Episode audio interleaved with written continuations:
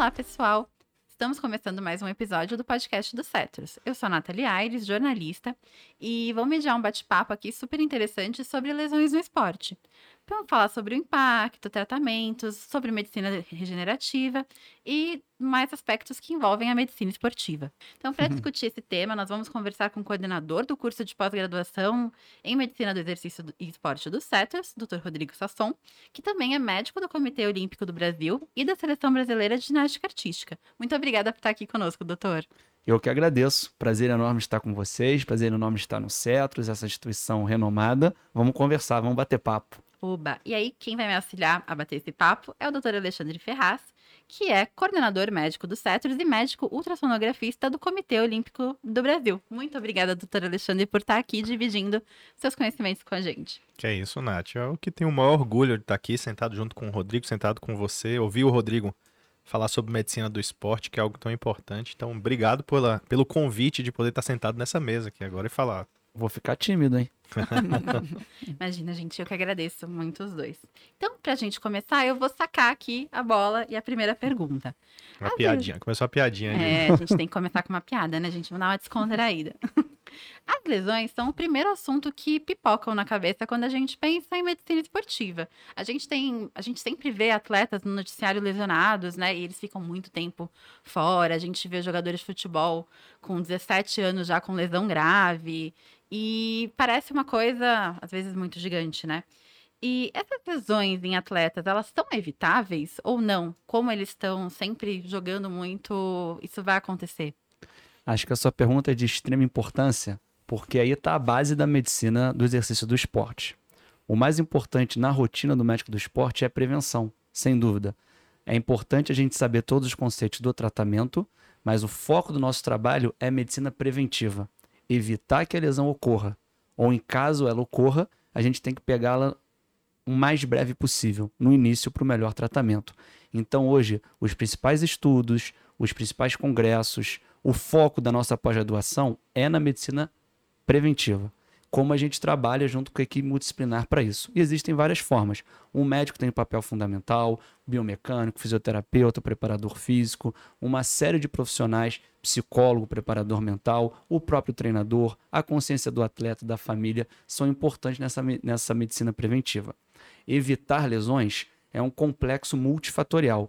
Tem vários fatores. Fatores do próprio organismo do atleta e fatores externos então a gente entra num conceito muito amplo de controle de carga, que a gente tem hoje em dia várias tecnologias, desde a variabilidade de frequência cardíaca, da percepção subjetiva da dor, da fadiga do atleta, da urina, das fezes, da alimentação, a qualidade do sono é de extrema importância, o descanso do atleta, o lado psicológico é fundamental, o controle de carga externo, o que o atleta faz no seu dia a dia, quantidade de repetições, a energia, o impacto. A preparação física tem papel fundamental, a musculatura do atleta tem que estar muito preparada para aquele gestual esportivo, para aquela modalidade. A fisioterapia com os controles de eixo, com a estabilidade, com o arco de movimento, com as amplitudes, com as simetrias também ajudam muito nisso. Então tem uma série de fatores aí e que o médico tem atuação importante nesse foco para atuar na prevenção do atleta. Esse é o grande objetivo do médico do esporte, Legal. evitar as lesões. Rodrigo, aproveitando aí o, o saque da, da Nath. Corta, doutor. É, é, eu acho que esse foco dela, ela traz aí para atleta, atleta profissional, né? Uhum. Mas a gente sabe, eu gosto muito de falar isso, e você, você já me comenta bastante, que a gente passa hoje num processo cada vez mais de democratização do esporte.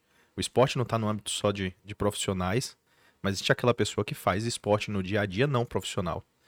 E, obviamente, evitar lesões nesse público também. E, obviamente, esse público parece procurar mais a gente depois da lesão instalada, uma vez que ele não tem esse acompanhamento.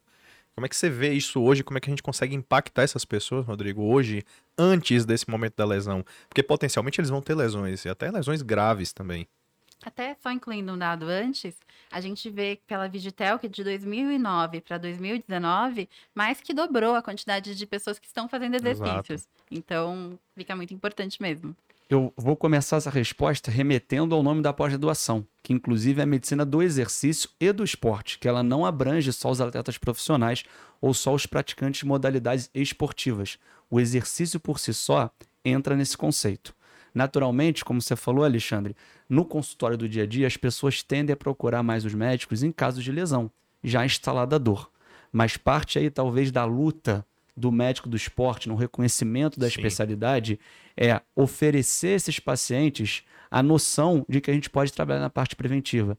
Então, eles devem ter no seu médico do esporte, assim como um cidadão que não pratica atividade física tem que ter no seu clínico médico, um médico de rotina. Um Sim. médico preventivo. Esse também é o grande conceito do clínico médico. A gente sempre fala para as pessoas que elas devem fazer consultas frequentes, os famosos check-ups, para evitar o problema. E a medicina do esporte tem isso também. E a gente pega todos esses fatores que eu trabalhei, traz para o mundo particular. Claro que numa escala diferente. O acesso aos profissionais da clínica claro. são Recursos. diferentes. Mas o médico do esporte, a gente tem que falar de nutrologia da alimentação, entender como a gente faz o uso correto de acordo com o seu perfil. Um paciente magro é diferente do paciente obeso. Uma criança é diferente do idoso. Um cardiopata é diferente do paciente rígido. Isso é muito importante. A medicina do esporte traz os conceitos personalizados para cada perfil e também leva o perfil da atividade que a pessoa está realizando. Sim. Pode ser um corredor, pode fazer o crossfit, que está em voga hoje em dia, pode ser um atleta amador, pode ser alguém fazendo exercício só como reabilitação. Legal. Então a gente traz a nutrologia, como eu falei, a qualidade do sono, como eu falei, citei para o atleta, cito para o não atleta também. Tá? A importância da preparação física, do fortalecimento muscular. Isso é muito comum no consultório. Vem um corredor, que corre frequentemente, às vezes três, quatro vezes na semana, às vezes até mais, mas não prepara sua musculatura para isso. Só sai correndo na rua. E não tem como não se lesionar. E às vezes aspecto. a adesão do tratamento desse cara é menor do que do atleta, né? Muitas vezes, muitas vezes. Ele é um cara, às vezes, mais difícil de tratar Isso, do que um atleta exatamente. profissional que tá focado, tem um mindset focado naquilo ali. Até porque tem uma grande relação que eu falo para os meus pacientes no consultório, que é o tempo o atleta vive, a profissão dele é o esporte. Uhum. Sim. A pessoa que não é atleta não tem. Na maioria das vezes ela tem o seu trabalho, tem a sua rotina profissional. Sim, sim. Então, quando ela vai fazer uma prevenção, um tratamento, aquilo entra como fator extra na rotina dela. E muitas vezes ela deixa de lado por dar mais importância às outras coisas. Sim. Mas a gente, como médico do esporte, tem que mostrar ao paciente que isso é primordial.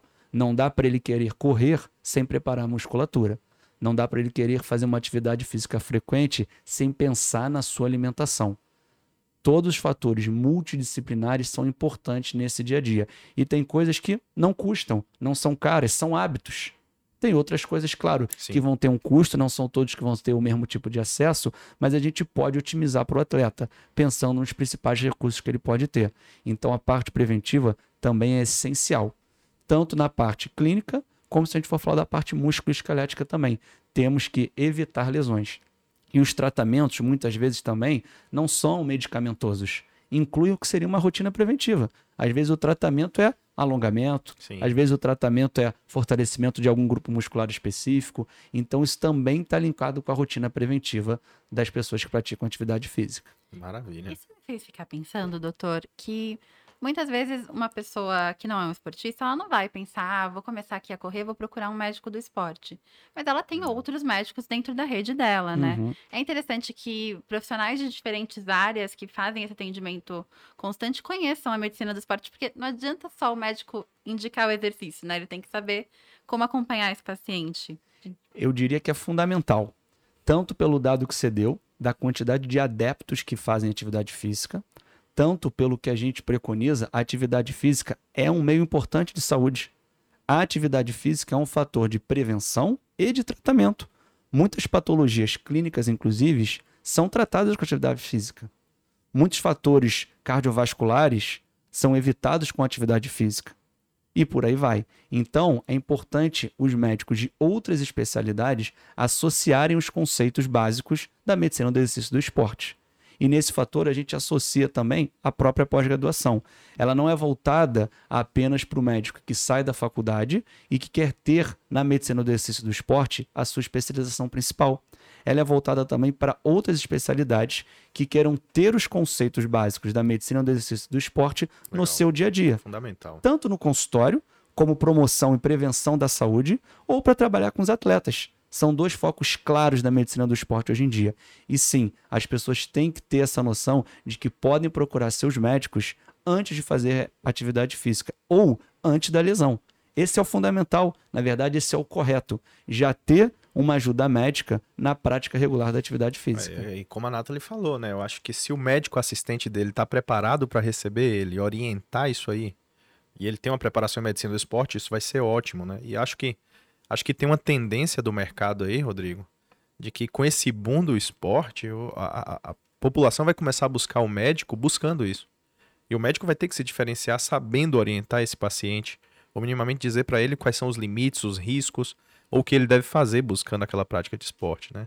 Então acho que o mercado caminha nesse sentido, para que a gente tenha mais pessoas que tenham que ter conhecimento médico sobre a medicina do esporte, isso é fundamental. Concordo, eu acho que, que devia ser inclusive uma cadeira de faculdade, faculdade deveria fazer faculdade, parte disso. Faculdade de medicina. Não há como pensar num clínico sem noções de exercício.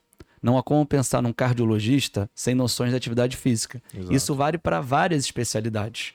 A ginecologia vai ter isso. Sim, sim. E fundamental. A saúde da mulher atleta ou da mulher que faz atividade física regular existe muito. Novamente, a atividade física é um serviço de promoção de saúde, Sim. de prevenção. Uhum. E a gente tem que militar por isso. Isso é de extrema importância. Multidisciplinar. A gente tem que usar a atividade física como forma importantíssima. A gente não fala da alimentação para a saúde, da manutenção do peso corporal, temos que falar da atividade física. Legal. E assim, o médico de outras especialidades, né? Um ginecologista, um clínico geral que ele estuda a medicina do esporte, ele pode até perceber os sintomas de uma lesão antes, não pode? Sem dúvida, sem dúvida. Ele pode evitar a lesão uhum. na promoção da prevenção, mas pode perceber sinais muito iniciais, que é o melhor. É muito mais difícil trazer lesões que já se completaram ou que já são crônicas do que numa fase inicial.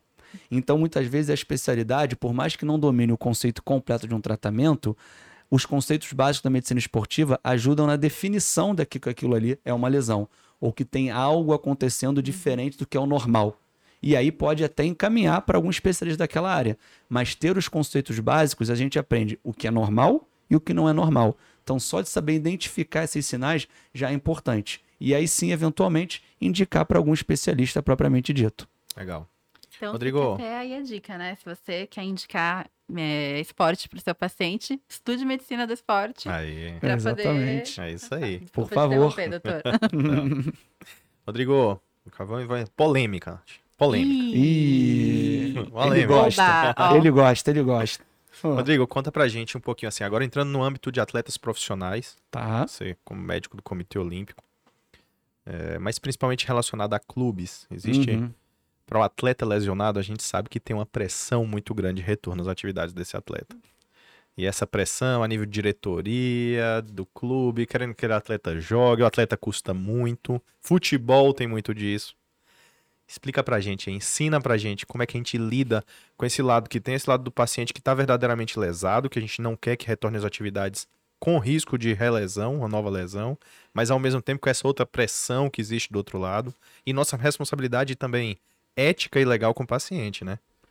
Polêmica. É. Não vamos fugir de polêmica. Uhum. Até porque esse é um assunto fundamental e que é base da rotina do médico que trabalha com esporte de alto rendimento.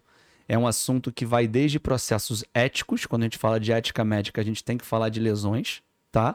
E um assunto que a gente vai entrar em especificações técnicas de entender a lesão, entender o corpo, o organismo, a fisiologia, o sistema músculo-esquelético e por aí vai, dependendo da lesão.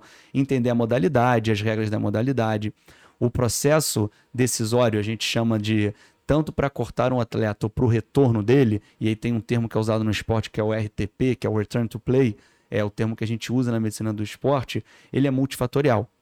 Começa, como eu falei, de princípios éticos e legais a princípios mais amplos. Qual é a lesão? Qual foi o fator causador daquela lesão? Qual foi o mecanismo de trauma daquela lesão? Como o atleta teve adesão àquele tratamento?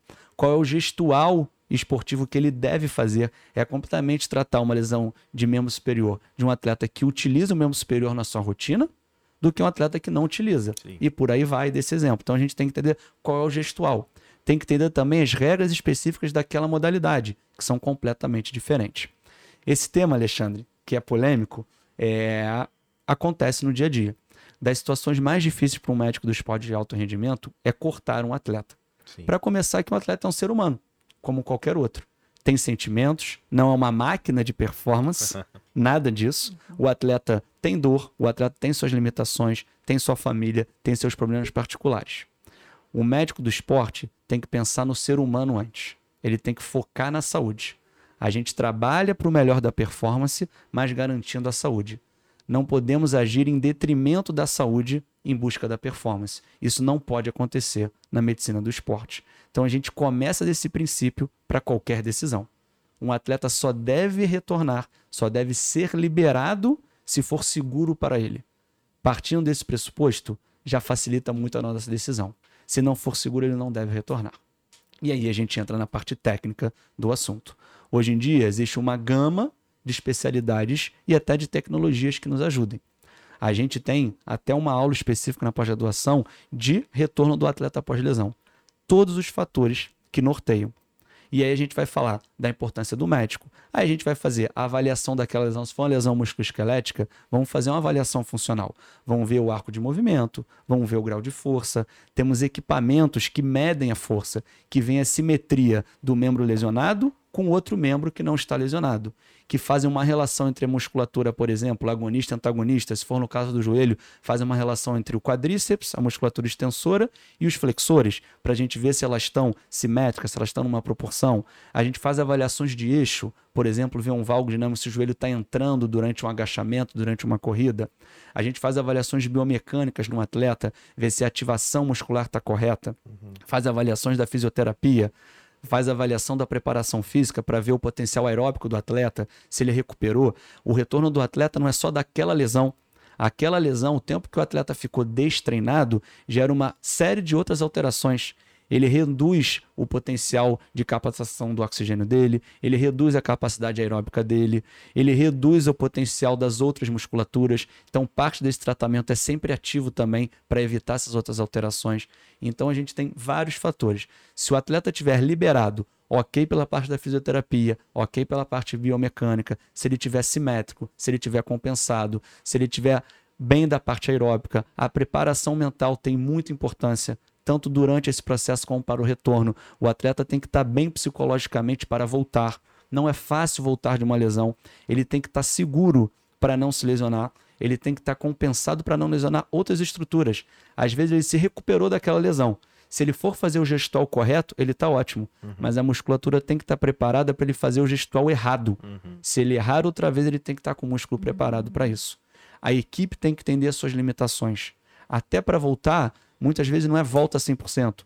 Vamos voltar nesse grau, nessa carga, nessa porcentagem. Vai fazer tantos minutos de atividade. E aí a gente vai voltando progressivamente. Esse é o que baseia normalmente. Existe pressão do próprio atleta, do treinador, de Sim. outras pessoas da equipe, dos clubes e muitas vezes o médico é contratado do clube. Então, ele é empregado do clube, tem alguém pressionando você como liberar funcionário a liberar o atleta. Uhum. Tem patrocinador, tem alguns esportes, Sim. como o futebol, que tem muito dinheiro. Aquilo é a vida do atleta. Às vezes você está impedindo ele de alguma competição tá nisso, que é o né? mais importante para ele. Se a gente vai citar competições importantes como a Olimpíada, como os Mundiais, talvez você esteja impedindo a melhor performance dele na competição que ele treinou a vida inteira para aquilo. Para aquele momento que ele exclusivo. vive para aquele momento. E você e tá entra como fator. É, nossa, principalmente a Olimpíada, que é de 4 em 4 anos. Exatamente. Né? É, o cara vive a vida para aquele, aquele, aquela competição. Ainda tem essa questão de que a Olimpíada é de 4 em 4 anos e tem uma idade, né? Por exemplo, o cara chega ali, ele tá com 18, vai ter uma Olimpíada. Depois de 4 anos, ele com 22, ou talvez não um exemplo ruim, mas depois de 22, com 26, muda a performance, né? Isso com certeza, principalmente de algumas atividades, é, algumas modalidades específicas.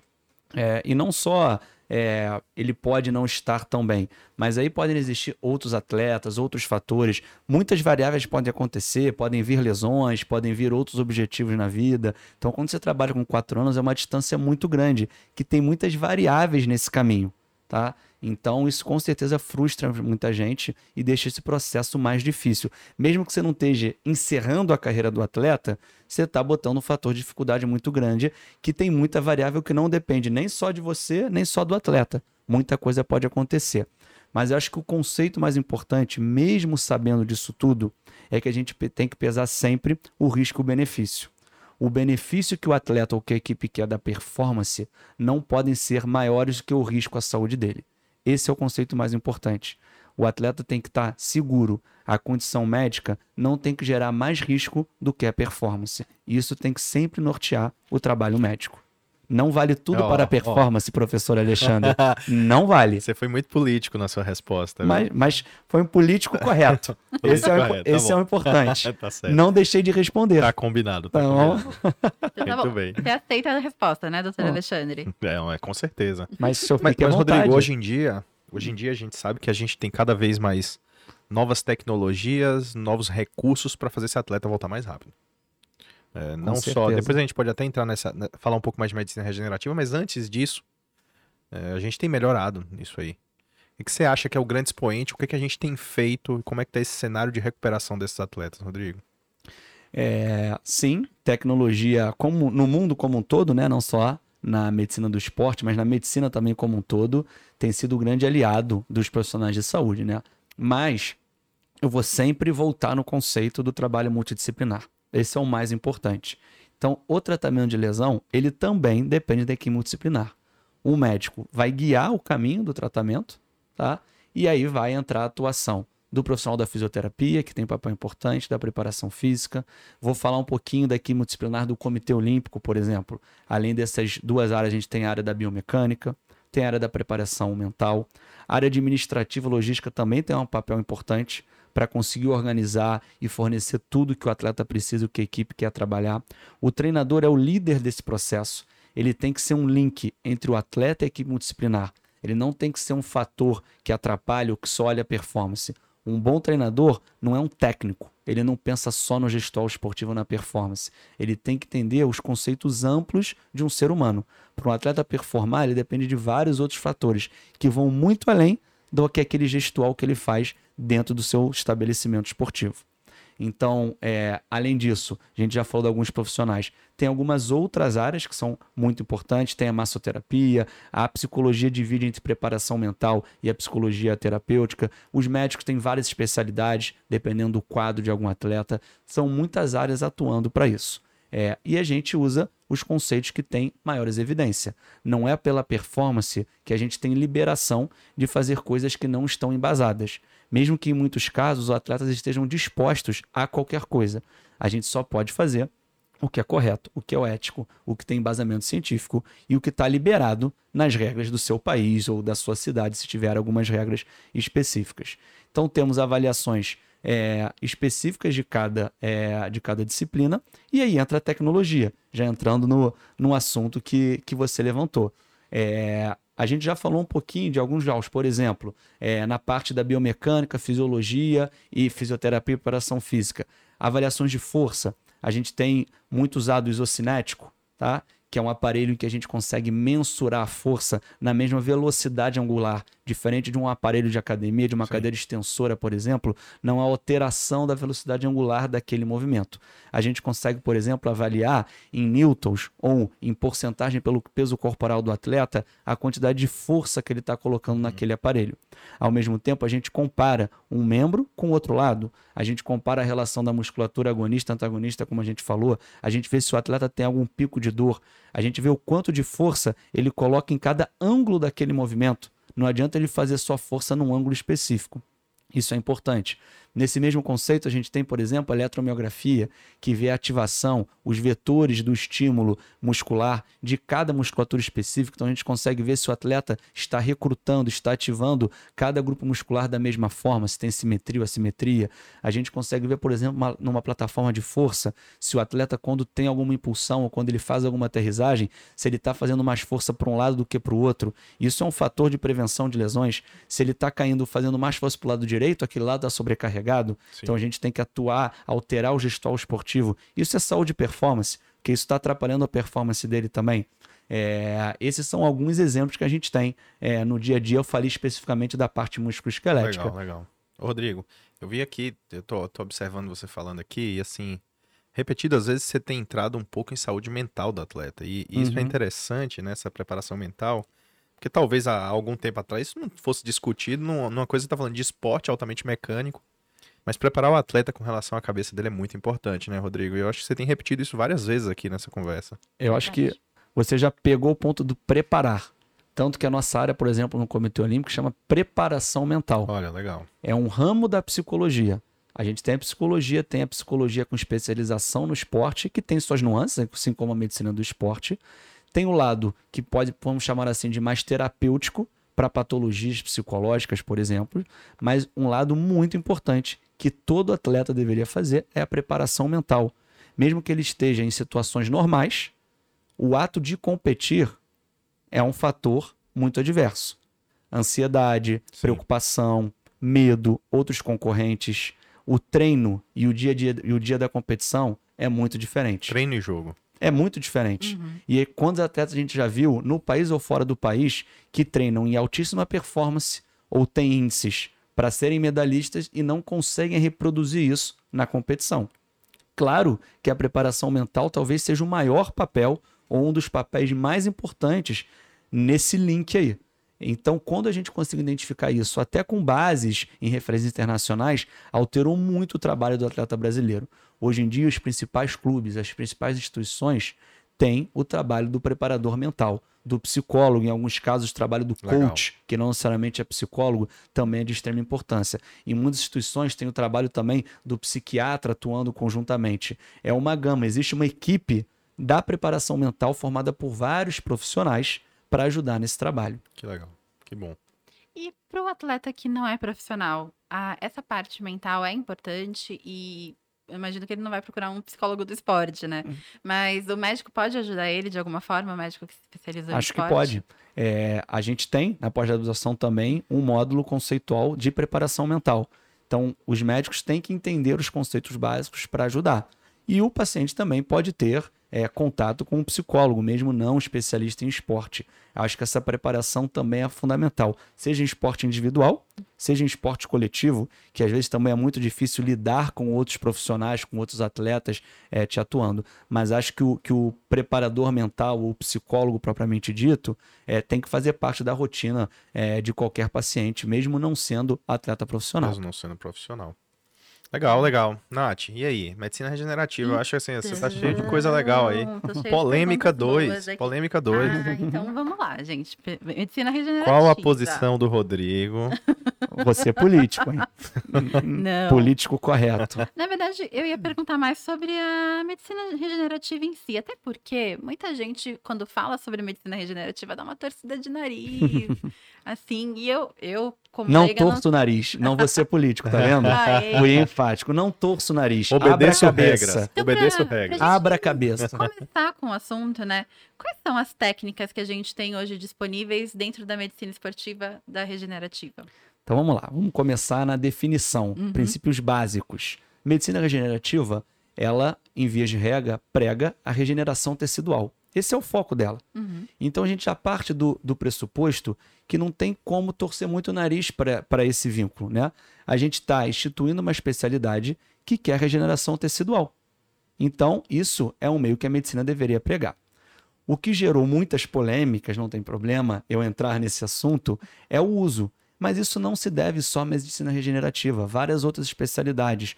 Ou existe uma dificuldade muito grande em aceitar talvez o que é novo, técnicas que não são, não são utilizadas há tanto tempo ou que talvez conceitos mais antigos não conheciam. Mas isso faz parte do mundo, gente, em qualquer coisa. A tecnologia está aí para isso. Temos que nos adaptar.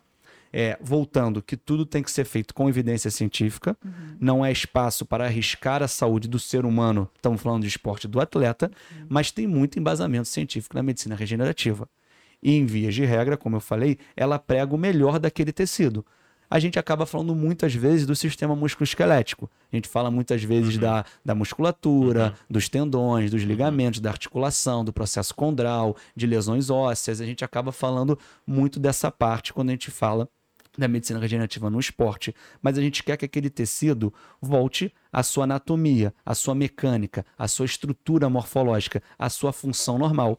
Então, esse objetivo é lindo, professor Alexandre. É maravilhoso, Não tem maravilhoso. como estar tá errado. É. Mas eu acho, entendo. Acho que aqui o grande problema mercadológico está tá na simplificação que isso é conceitual, uhum. muitas vezes Sim. de técnicas relativamente simples, usando uh, sangue do próprio paciente, no caso do PRP, usando outros tratamentos que são extremamente simplistas, né, Rodrigo? Mas que, evidentemente, como você disse muito bem, precisam de evidência científica.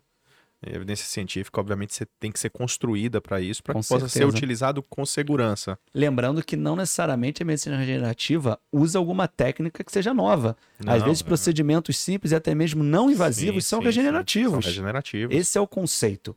É, e há muita torção de nariz em relação a isso.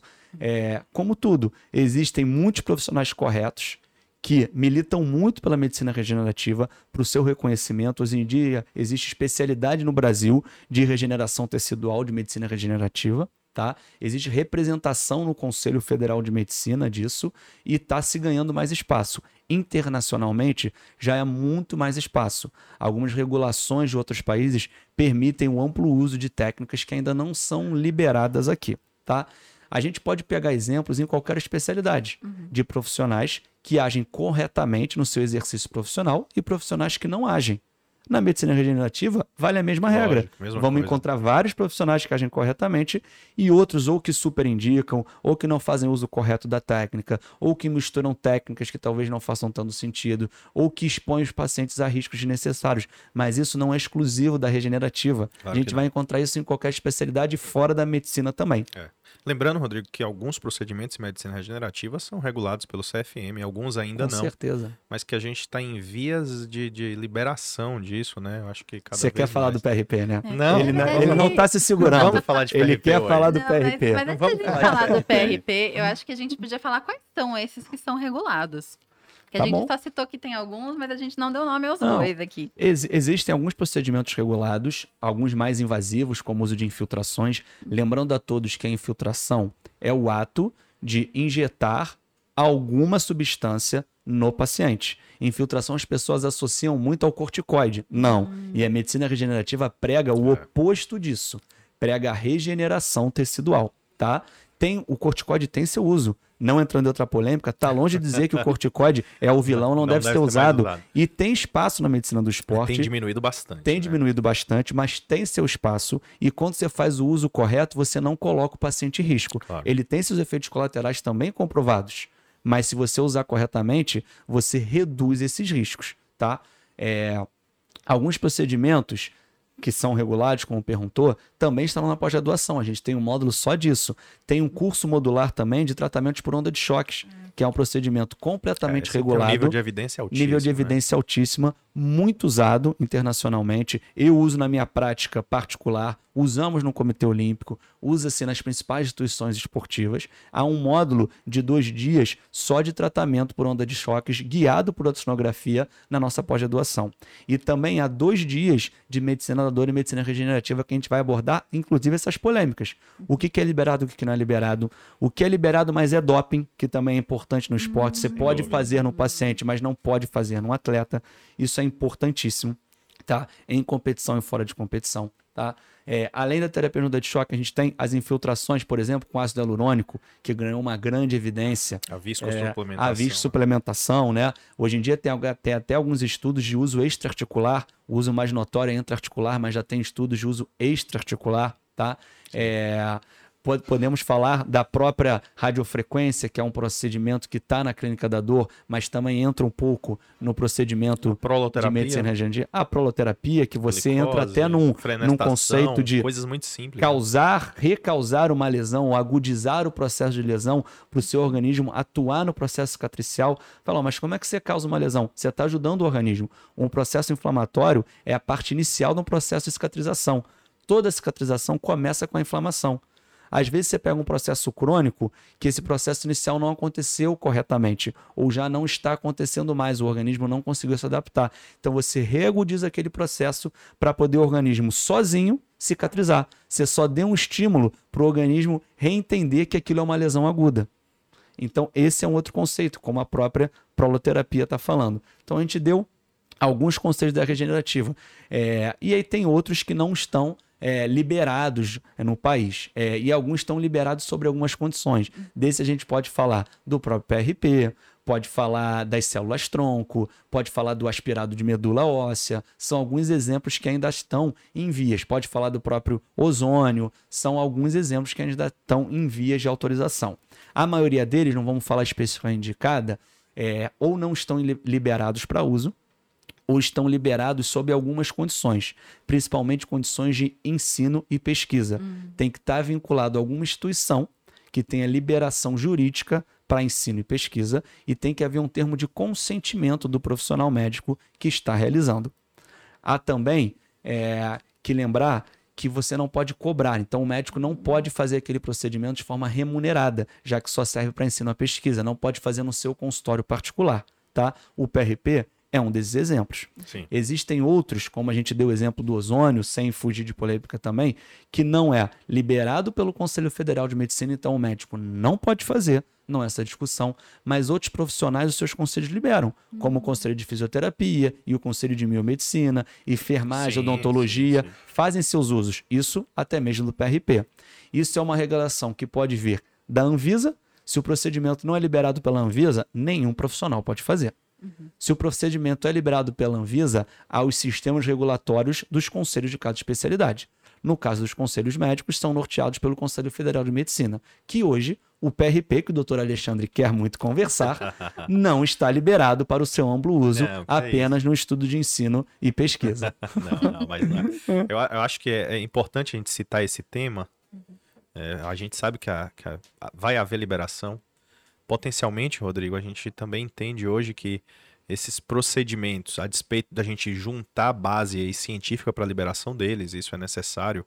E existem muitas pessoas boas que a gente sabe que está tramitando com esse processo aí para tentativa de liberação desses procedimentos que ainda não são, são liberados dentro do Conselho Federal de Medicina. Você acha que e aí, polêmica 3. Você acha que existe algum, algum tipo de pressão realizado para que isso não aconteça por causa dos tratamentos convencionais que são empregados? Aí, cirurgias convencionais. Você veio animado hoje, né? Veio animado ele, hoje. ele quer me comprometer. Nossa, Comprometer, é, comprometer. Me Você, é você sabe, você sabe fugir, sabe Você bem. sabe? Olha, olha a injustiça. Tô respondendo certinho. Pois Não, não, é. que é isso, que é É, isso. Mas assim, você vai achar até que eu tô sendo político, mas não tô. Não sei te dizer. Existe muito esse conceito. Tem muita gente que acha que há pressões de tratamentos convencionais, de laboratórios, da indústria da farmacêutica, até mesmo de médicos conceituados que são contra ou desconhecem esses procedimentos, mas que ocupam cargos e funções importantes. É, claro que tem um certo âmbito político, talvez, ou governamental nisso aí. Mas eu, eu não poderia te dizer que é por isso que não é liberado. Não, claro, e não a- poderia a, te A dizer evidência científica vem antes. qual é que é o Óbvio. grau de influência nisso. E, e é não te dizer pelo ignorância no sentido humilde da palavra. Eu não sei. Eu não faço parte desse meio. Se há pessoas que falam que isso influencia, há pessoas. Não sei se é verdade ou não. Eu tento partir do pressuposto sempre que as pessoas estão agindo na conduta mais correta. Então eu tento partir do pressuposto que se não liberaram, se não está regularizado, é por algum motivo que faça sentido. Eu jamais vou partir do pressuposto que alguém está agindo de má fé, mesmo que eu sei, saiba que isso existe. É, a, a alegação da Anvisa, por exemplo, do Conselho Federal de Medicina em algumas, alguns procedimentos que não são liberados exclusivamente para médicos, é que ainda não há respaldo científico su- suficiente na literatura para realizar aquele procedimento. Isso vale, inclusive, para o PRP ou para algum outro procedimento. Então, o que nos guia hoje é isso. Tudo bem, se a gente for na literatura internacional, vamos falar do PRP, por exemplo, vai achar milhares de artigos falando disso. Mas a gente tem artigos que criticam também. Claro, Vão claro. ter artigos que criticam o uso, vários artigos acham muito bons, muito bons, que mostram que não elaborados. tem esse Muitos benefício todo. trabalhos muito bem elaborados Exatamente. que mostram que não É tem isso aí. benefício. Aí a gente vem no benefício e também vem em risco de procedimento.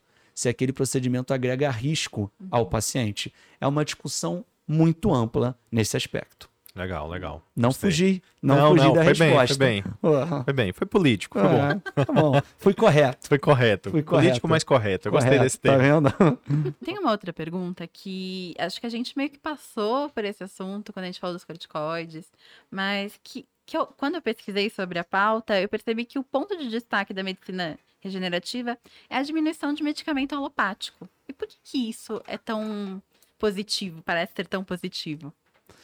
Bom, outra discussão enorme. Polêmica Indústria 4? farmacêutica. É, aí, como- Polêmica 4, então, é Sei, isso? Era, era um. é- Nossa, é de polêmica. era isso. Era, era a pauta de hoje, É. polêmicas. Polêmicas da Muita medicina do polêmica, né? esporte. É, mas, de fato, é outro dilema, outra discussão muito grande. É, a medicação, a maioria delas são substâncias químicas. Então há uma corrente muito grande hoje em dia tentando ir para um lado mais natural, digamos assim, ou mais fisiológico, tentar que o próprio organismo use seus mecanismos ou alguns estímulos que não interfiram nele para, por exemplo, a regeneração, para o tratamento. E com isso há a tendência a se usar menos medicações. Lembramos também que algumas medicações têm seus efeitos colaterais. Então a gente tem que levar isso em consideração na hora que usa. O que eu digo é que tudo tem que ser feito de forma coerente, não pode ser banalizado. O remédio não pode ser usado indiscriminadamente. E é o que acontece hoje na rotina de qualquer médico. Muitos, muitas medicações estão ao acesso das pessoas sem necessariamente ter prescrição. Então chega na farmácia e compra. Analgésico, anti-inflamatórios, por exemplo, é, em via de regra. E o anti-inflamatório é um exemplo clássico, que tem muito espaço na medicina, muito espaço na medicina do esporte, mas tem muitos riscos também. E já está comprovado, com base científica também, que o seu uso indiscriminado ou em excesso gera vários prejuízos à saúde. Então, essa é uma briga que a gente tem no esporte. O atleta não se acostumar a usar a medicação de forma indiscriminada, porque o atleta tem dor. Isso faz parte da rotina. E parte do modo que a gente vai discutir também é diferenciar quando é dor e quando é lesão. Tem um conceito que é a dor muscular tardia no esporte, que é uma dor que acontece com frequência. Muito atleta tem o hábito de tratar essas dores ou indícios de lesões com medicação sem consultar o um médico. Existem atletas que fazem uso crônico por dias, semanas, meses de anti-inflamatório. Vários atletas só competem no uso de medicação analgésica anti-inflamatório. Isso é uma tendência que a gente acha equivocada e a gente tenta mudar no cenário. Ser o melhor para o seu organismo. Essas substâncias químicas não têm só benefícios. O seu uso precisa de estudo. Existem faculdades, existem formações, especializações para saber quando, como, qual a forma correta de utilização. Então, sim, existe uma tendência a usar menos as medicações para tentar estimular o organismo de forma mais fisiológica a melhorar e evitar os efeitos colaterais dessas medicações, que todas elas possuem. Não tem como falar que não possuem. Essa eu acho que é a tendência não tem necessariamente a ver com a medicina regenerativa ou com a utilização de novos procedimentos. Eu acho que vai mais por esse caminho. Mas, naturalmente, vão existir procedimentos que tentam fugir dessas substâncias químicas para poder ajudar nessa regeneração. Oh, legal demais, legal demais. Hum. Ouvir, ouvir o Rodrigo falando de medicina do esporte é apaixonante, né, Nath? Ah, é verdade, é verdade. Bom. Vale um conceito também da medicação está na regra de DOP. Isso vai para atleta profissional, hum. tá?